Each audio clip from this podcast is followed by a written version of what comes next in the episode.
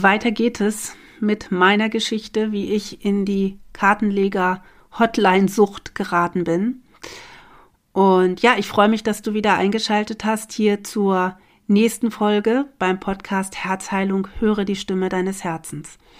In der letzten Folge habe ich dir ja schon erzählt, wie ich mein Zwilling, meine andere Hälfte, die Liebe meines Lebens, wie auch immer man ihn bezeichnen möchte, der Mann, der ja mein Leben auf den Kopf gestellt hat, wie ich ihn kennengelernt habe, wo und wie ich dadurch, dass ich nicht in der Lage war, zu meinen Gefühlen zu stehen und meine Ängste anzuschauen, ähm, begonnen habe, bei Kartenleger-Hotlines anzurufen. Und da möchte ich jetzt weitermachen. Es war dann also so, wir hatten keinen Kontakt mehr und ich habe es einfach nicht geschafft, ihm von mir aus zu schreiben, weil ich solche Angst hatte, dass keine Nachrichten mehr kommen, dass er mich ignoriert. Ich habe eigentlich nur in Angst gelebt. Ich habe auch in Angst gelebt, wenn ich Facebook aufmachte und irgendwas von ihm gesehen habe, dass da stehen könnte, er hätte jemanden kennengelernt oder dass er ein Bild postet mit einer anderen Frau. Ich habe ich war einfach voller Angst. Ich war war ich war auch zu diesem Zeitpunkt immer weniger in der Lage, mein, mein Leben wirklich zu leben. Ich habe funktioniert, ja. Ich bin unterrichten gegangen, ich habe sogar meine Auftritte als Sängerin gemacht. Das war das Einzige, was mich immer mal wieder ein bisschen rausgezogen hat, denn das habe ich einfach so sehr geliebt und das hat mir so viel Kraft gegeben, dass ich in diesen Momenten vergessen konnte, wie sehr mein Herz geschmerzt hat. Doch auch das war nicht immer einfach, denn dort zu stehen und dein Herz zu öffnen für die Musik, für die Menschen, für die du dort gerade singst, das braucht sowieso schon viel. Und das noch mit einem verwundeten Herzen, was gerade massiv blutet, so hat es sich für mich angefühlt, zu tun, hat mich einfach enorm viel Kraft gekostet. Und ja, als Ausgleich habe ich eine Sucht entwickelt. Ich habe ja schon in der letzten Folge erzählt, dass ich angefangen hatte, mir eine Hotline rauszusuchen und dort anzurufen. Und es wurden mehr Hotlines. Man bekommt, wie gesagt, auf den Hotlines immer ein Gratisgespräch. Und ich habe die zweite Hotline angerufen. Und die dritte, die vierte, die fünfte, die sechste, die zwanzigste. Ich weiß nicht, wie viele es waren. Es gibt wirklich sehr, sehr viele und ich habe sie alle durch. Ich habe wirklich jede Hotline, die ich finden konnte, genommen, habe mich angemeldet und habe dort mein Gratisgespräch geführt. Ja, und dann stand ich natürlich da und nun gab es keine Hotline mehr, wo ich ein Gratisgespräch führen konnte. Also habe ich nachgeschaut. Ich habe mir damals immer in meinen Kalender reingeschrieben, was diese Frauen mir gesagt haben. Denn das war etwas, was mir in den schlimmsten Zeiten den Halt gegeben hat, einfach es nachzulesen und zu sehen, ja, sie hat gesagt, er liebt dich, ja, sie hat gesagt, er kommt wieder. Und meine Kalender waren also immer vollgeschrieben mit diesen Aussagen. Da stand das Datum dabei, da stand der Name dabei, da stand die Hotline dabei, damit ich wusste, wer das war. Und mit der Zeit haben sich dann meine, ich nenne sie mal Lieblingsberaterinnen, herauskristallisiert, bei denen ich dann immer wieder angerufen habe. Und ja, wie das so ist, wenn man in einer Abhängigkeit steckt. Ich habe angerufen und mir wurde gesagt, alles gut, er meldet sich wieder, mir wurde vielleicht auch eine Zeit genannt und dann war ich beruhigt. Dann war die Sucht erstmal befriedigt. Und dann hat es ein paar Stunden angehalten, ich konnte einigermaßen arbeiten, ich konnte einigermaßen meinem Leben nachgehen. Wirkliche Freude habe ich in der Zeit kaum gehabt. Meine Freunde haben natürlich versucht, mich abzulenken, aber das hat nie so wirklich funktioniert, weil ich einfach mit den Gedanken ständig und nur bei ihm gewesen bin. Oder wenn ich nicht bei ihm war, dann war ich bei meiner Angst, dass er mich nicht lieben könnte oder sich nicht melden würde. So, und zu Beginn war es so, da hat es noch ein paar Tage angehalten, dieser Anruf. Und dann habe ich ein paar Tage später wieder angerufen. Natürlich konnte ich inzwischen nicht mehr gratis anrufen. Also musste ich dafür bezahlen. Und vielleicht kennst du äh, solche Hotlines, ich weiß es nicht. Es gibt dort für die Beraterin die Möglichkeit, ihren Preis selber einzustellen. Und das geht dann von, ich sag mal, 60, 70 Cent bis zu drei Euro pro Minute. Und man kann dann dort Guthaben aufladen auf diesen Hotlines. Dann kriegt man, wenn man höher auflädt, äh, natürlich einen Bonus. Und dann gibt es auch hin und wieder ähm, Aktionen, wo dann der Preis gesenkt ist. Oder du konntest äh, Gratisminuten bei den Beraterinnen anfragen. Und ja, das habe ich gemacht, immer wieder. Und habe dort angerufen und mir immer wieder die Bestätigung geholt. Und dann war es so, dass er sich auch tatsächlich zwischendurch immer wieder gemeldet hat. Also das Ganze ging über anderthalb Jahre ungefähr. Und es kam immer wieder die Bestätigung auch, gerade bei einer Kartenlegerin, die tatsächlich ja 95 bis 98 Prozent immer richtig gelegen hat, also selbst mit ihren Zeitangaben. Wenn sie mir eine Zeit genannt hat oder eine Zahl genannt hat, dann ist tatsächlich in dieser Zeit auch etwas von ihm gekommen, sei es drei Tage später oder um 15 Uhr noch irgendwas, ähm, kam dann wieder Nachricht von ihm und in dieser Zeit war dann wieder alles gut. Dann haben wir uns auch immer mal wieder gesehen und ich war beruhigt. Doch habe ich es einfach nicht geschafft, mal klar zu sagen, was ich mir, was ich mir wünsche. Das heißt, wir haben uns immer wieder gesehen, haben äh, äh, uns getroffen, haben tolle Zeit miteinander verbracht. Und er musste ja aber wieder zurück, weil wenn er hier war, dann hat er seine Familie hier besucht und dann auch mich besucht, beziehungsweise wir haben uns gesehen.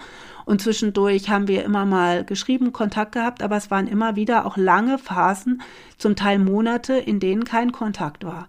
Und in diesen Phasen habe ich mich nicht bei ihm gemeldet. Ich habe immer gewartet, ich habe immer in Anführungsstrichen akzeptiert, dass er gerade keinen Kontakt wollte oder konnte, wie auch immer, wobei ich heute sage, er wollte es nicht. Und ich habe mich aber nicht getraut, einfach mal zu sagen, hör zu, so geht das für mich nicht. Ich möchte mit dir zusammen sein und ich kann das so nicht, ich gehe daran kaputt. Weil das war es. Ich bin wirklich, ja, ich war wirklich dabei, daran zu zerbrechen. Ich war so voller Angst und das hat sich dann in der Zeit natürlich auch ausgewirkt auf meinen Beruf. Ich wurde immer wieder krank und musste dadurch sehr, sehr viel auch absagen, was natürlich dann auch finanziell schwierig wurde.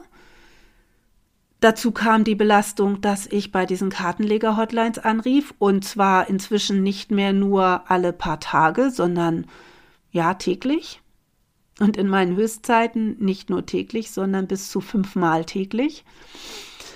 Wenn ich das heute überlege, dann, habe ich da bloß getan? Aber ich war so in dieser Abhängigkeit, so in dieser Sucht drin, die Bestätigung, im Außen zu bekommen, dass letztendlich alles gut ist, dass er zurückkommt, dass er sich melden wird, dass ich immer und immer wieder, ja, meinen Stoff brauchte. Es ist wirklich zu vergleichen mit einer massiven Drogenabhängigkeit.